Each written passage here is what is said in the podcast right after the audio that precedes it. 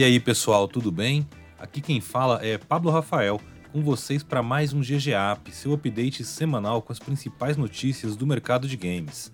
Como sempre, estou na companhia de Carlos Silva, o Head of Gaming da Go Gamers. Fala aí, Carlão, qual que é a boa de hoje? Fala, Pablo, beleza aí? Bom, hoje a gente vai falar sobre a compra bilionária da Crunchyroll pela Sony, da conferência da Xbox na Gamescom e da Brasil Game Show. Olha aí quanto conteúdo nesses GG App, hein? Então já solta aquela trilha de abertura de anime, DJ Ricardinho, e segue a quest que é GG.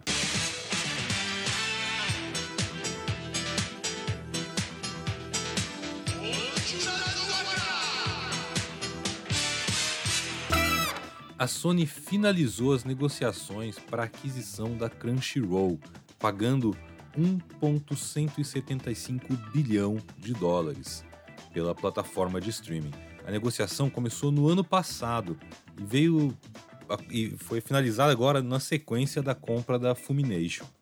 Agora a dona do PlayStation pretende unificar os dois serviços de streaming. A Crunchyroll é uma plataforma de streaming de animes, de desenhos animados japoneses, bastante similar a outros serviços como a Netflix, a Amazon Prime, a Disney Plus, mas com algumas diferenças importantes. A principal delas é que, além de ser especializado em anime, é possível assistir o conteúdo sem ser assinante, mas com muitos comerciais entre os episódios. Além de unificar os seus serviços de anime, a Sony pode vir a oferecer acesso ao Crunchyroll como parte da assinatura PlayStation Plus, mas nada de concreto foi anunciado ainda nesse sentido. E aí, Carlão, o que, que você achou dessa nova compra da Sony? Eles não sabiam que dava para assinar por, tipo, acho que são 30 reais por mês, uma coisa assim, não precisava pagar tanto, né? pois é, né? Mas, cara, esse movimento aqui é tudo sobre conteúdo, né, Pablo? Afinal das contas, o é, que, que essa galera tá buscando? é, oferecer o máximo de conteúdo dentro da sua plataforma para prender o seu público. É, é isso que a Amazon está fazendo, é isso que a Netflix faz com a produção de conteúdo proprietário, e é isso que eles estão fazendo aqui, juntando dois serviços de streaming para trazer talvez a maior plataforma de animes. Apesar de saber que anime rola também em outras plataformas, mas num volume bem menor, aqui eles querem realmente abraçar esse universo, que não é um universo pequeno também. É, parece que é nichado e tudo mais, mas tem muita gente que consome anime. Oh. Anime é um negócio no Brasil muito forte também. Então, com certeza aqui vem como mais um serviço agregado, sendo da Sony, né? Pode fazer parte dessa plataforma que pode virar uma assinatura um pouco maior, né? Você assinar a PlayStation, assinar a Crunchyroll e ter vários outros benefícios em cima disso, né? Então, acho que é um movimento bem interessante aí. É, é, é um, exatamente, é um movimento bacana, né? Essa busca por, por conteúdo. E, ao mesmo tempo, assim, ela nunca removeu esses conteúdos de outros, não falou nada sobre remover esse conteúdo de, de outros lugares. Na verdade, a, a, até a notícia foi dada pela Sony Pictures, né? Então você vê que é um é uma coisa mais ampla. Não é ah, não vai ter mais o aplicativo da Crunchyroll fora de plataformas da Sony, não é isso. Mas, mas é possível que você tenha uma experiência melhor, um aplicativo dedicado melhor e talvez até mesmo é, um, um, pacotão aí de, de, de produtos da Sony para tudo dentro da mesma assinatura da PlayStation Plus. Vamos ver como é que vai ser isso no, nos próximos episódios. A Microsoft anunciou nessa semana a data da sua conferência na Gamescom 2021. O diretor de marketing, o Aaron Greenberg, anunciou que a apresentação, que será transmitida online, será no dia 24 de agosto. Mas ele já avisou: não vai ter novas revelações nem grandes surpresas no evento, mas nós podemos esperar por mais detalhes dos jogos previstos para o final do ano que foram mostrados na última E3. A Bethesda vai realizar também uma conferência separada no dia 26 de agosto para falar dos seus jogos.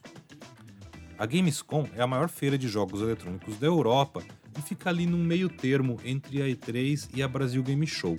Muitas das principais publishers participam do evento com anúncios e conferências, mas também é uma feira aberta para o público.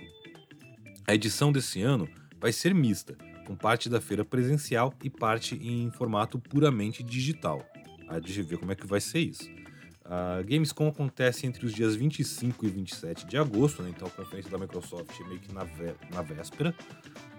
E além da, além da, do Xbox, já estão confirmados publishers como a Sega, a EA, a Activision e outras. A Konami, por exemplo, deve dar mais detalhes do seu novo game de futebol, o novo PES, aí, o eFootball, né, como chama agora, na semana do evento.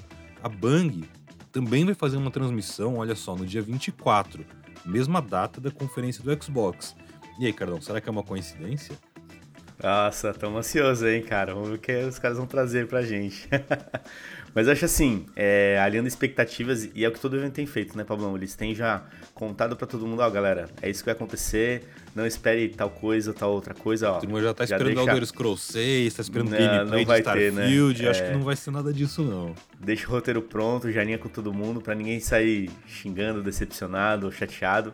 É, e acho que para nós, assim, não vai ter talvez muita novidade, acho que é mais um complemento de coisas que a gente já sabe que vai rolar esse ano, né? Acho que você, você lembrou bem a história da Konami com o eFootball, que é a grande mudança, talvez, quando a gente pensa num produto, né? Vai ser um produto gratuito agora, vai ter um modelo, talvez, de monetização dentro do jogo, não sei se vai ter algum outro modo de jogo dentro dele, inclusive, enfim. É, e acho que dos outros, talvez aquilo que a gente já viu que vai sair esse ano aí, o começo do ano que vem, e vamos nessa. É, eu espero ver mais coisas de Halo, porque eu joguei aí o, o primeiro preview técnico, aí o primeiro betinha dele, e tava maravilhoso. Uh, talvez alguma coisa com, sobre, sobre o Forza, que eles vêm mostrando regularmente, né? Forza Horizon 5, que eu acho que é o grande jogo aí da é. Microsoft. É. Talvez agora é a hora do gameplay, né, Pablão? Talvez agora eles vão mostrar mais gameplay de algumas coisas, né? Exato, mais gameplay. É, eu não duvido que tenha mais coisas de Game Pass aí, principalmente dos jogos indie. Uh, uma coisa que a Gamescom sempre foi, é o, ela sempre foi o grande palco dos jogos de futebol. Uh, o FIFA começou a ser movido mais para E3 nos, há alguns anos, conforme o jogo se tornou muito maior para Electronic Arts, mas a Gamescom ela sempre foi o grande palco de detalhes, de, de ir lá e testar os jogos de futebol. É, então eu acho que assim como o eFootball, a EA, que vai estar no evento, deve mostrar mais coisa do FIFA 22. Porque faz sentido, né? Vamos dizer que Sim. você está falando diretamente com o consumidor europeu, com o público europeu, que gosta de futebol jogado com o pé, igual o brasileiro. Então, eu espero ver mais coisas desses jogos também. E torcendo aí para ver o que, que a Bang vai mostrar. É, parece que vai ter coisa daquela, da, da, próxima grande expansão, né? Da, aquela que foi adiada pro ano que vem e tal. Então, vai ser, vai ser um evento bacana. Tô muito curioso também com o formato do evento. Que eu acho que a gente ainda tá nesse momento é, de transição, de voltar para um mundo onde não tem uma pandemia rolando, mas a gente ainda tem uma pandemia rolando. De variante Delta e o caramba. Então vai ser legal ver como é que os alemães lá vão se organizar para fazer esse evento. Eu espero que o pessoal que organiza Comic Con, que organiza Brasil Game Show, acompanhe com atenção essa parte para ver, ok, o que, que foi feito lá, como é que isso está sendo feito. Vamos se planejar para fazer algo assim, o que, que dá certo, o que, que não dá, aqui no Brasil também. Acho que é isso aí também. Acho que é um... são eventos que tem esse misto de presencial versus digital, são testes que ainda estão sendo feitos, né? Porque não dá para realmente voltar no modelo que a gente conhecia e ver como que se comporta nesse sentido, né? Se o resultado que vai vir disso também vai ser bacana. Acho que é, a gente vai conviver durante muito tempo ainda com, com esses eventos nesses formatos para, enfim, quando tudo tiver um pouco mais normalizado na questão de vacina, as pessoas realmente podendo ir nos, nos eventos e tudo mais, né? Olha aí, falando em evento, falando em, em Brasil Game Show, Carol, a 13 terceira edição da BGS, a maior feira de jogos eletrônicos do país, foi oficialmente adiada para 2022. O evento, ele seria originalmente em 2020, passou para esse ano e agora ficou de vez para o ano que vem. O motivo, é claro, é a pandemia de Covid-19. Eu não sou supersticioso, mas o, o Marcelão ele podia anunciar logo a 14 edição e talvez se livrar dessa zica, né? A, a zica do evento ser adiado, da situação toda, não que a BGS seja um evento zicado, muito pelo contrário. Uh, nas suas redes sociais, a organização da BGS explicou o seguinte, abre aspas, o nosso encontro já está marcado, será de 6 a 12 de outubro de 2022, quando a população brasileira deverá estar vacinada, protegida e tranquila para curtir a maior e melhor edição da BGS. Os visitantes apaixonados que já adquiriram seus ingressos para a 13ª BGS têm suas entradas garantidas para 2022 e contarão com benefícios do Super Ingresso, que garante acesso diferenciado ao evento e à arena de esportes, descontos em parceiros, expositores e na loja oficial da BGS, entre outros. Além disso, outra grande vantagem é o valor do ingresso que permanece o mesmo do momento da compra, com custo menor do que os lotes futuros. mas quem já comprou, já comprou, né, fera? Tudo bem. É, é verdade, bem lembrado. se eu comprei, o valor é o mesmo. Tudo bem, quer dizer que os próximos lotes vão ser mais caros, acho que é isso. Pode ser. Uh, os consumidores, então essa parte é importante, que já compraram o ingresso, eles ganham esse upgrade, o tal do super ingresso. Entre as vantagens é que eles terão um ingresso físico colecionável, um cupom de desconto para a loja virtual do evento, entrada diferenciada, né? não vão pegar fila. Aliás, eu estou muito curioso para ver como é que seria uma fila de BGS hoje em dia, porque tu vai ter que ter distanciamento, então aquela fila que já é gigantesca vai ficar maior ainda. É verdade, cara. É. é também não consigo imaginar como que é um, é complexo um tamanho, né, desse que, evento. Que é uma doideira, né, na entrada desses eventos assim. Exato. E você tem, eles também têm um conteúdo digital gratuito, um livro digital, cortesia nas revistas especializadas. Recebe um pacotão de revista de videogame, olha só. Acesso preferencial, entrada diferenciada, acesso preferencial, caos. Entre outras vantagens. Tudo isso é válido para quem comprou o ingresso até o dia 5 de agosto. Ou seja, você que está ouvindo esse podcast e resolveu comprar o ingresso para 2022, você não tem nada disso. A não ser que você compre o tal do super ingresso, deve ter para vender separado, sei lá.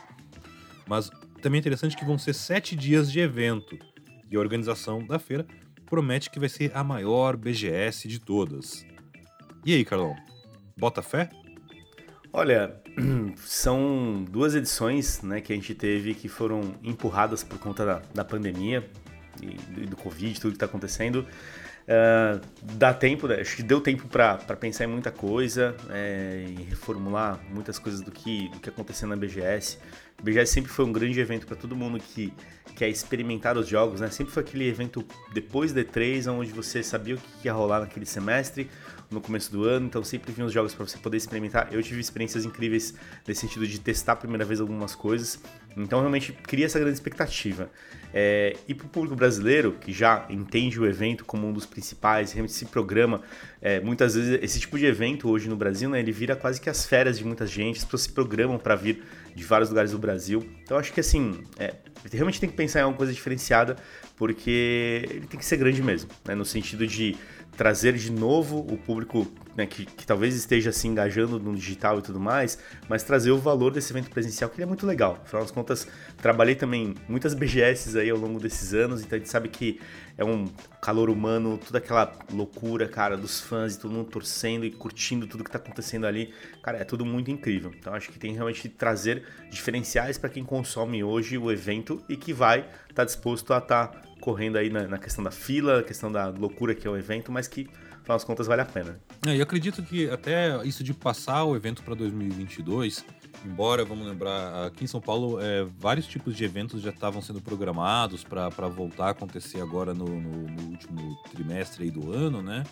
Uh, eu sei que esses eventos maiores eu não, não, não lembro de ter visto sendo detalhado Acho como é que, que seriam. Não. É, de porque formatura, de outras é, coisas assim. Mas isso. Tipo, CCXP, Lula Palusa, BGS, eu não vi ninguém falando é, sobre protocolos para isso para esse ano, nem previsão e tal. É, é, porque uma BGS, por exemplo, ela movimenta lá, quase 300 mil pessoas, né? Pois então, assim, é. É muita gente. Então, a mesma coisa CXP ou esses grandes eventos de shows, né? Não, e, e tem mais. Não, não, são eventos que você consegue organizar e fazer acontecer com um expositor, com um parceiro comercial, com um centro de eventos, com tudo, de um dia para o outro, né? São um ano aí de planejamento, no mínimo. Isso é isso aí. Acontecer.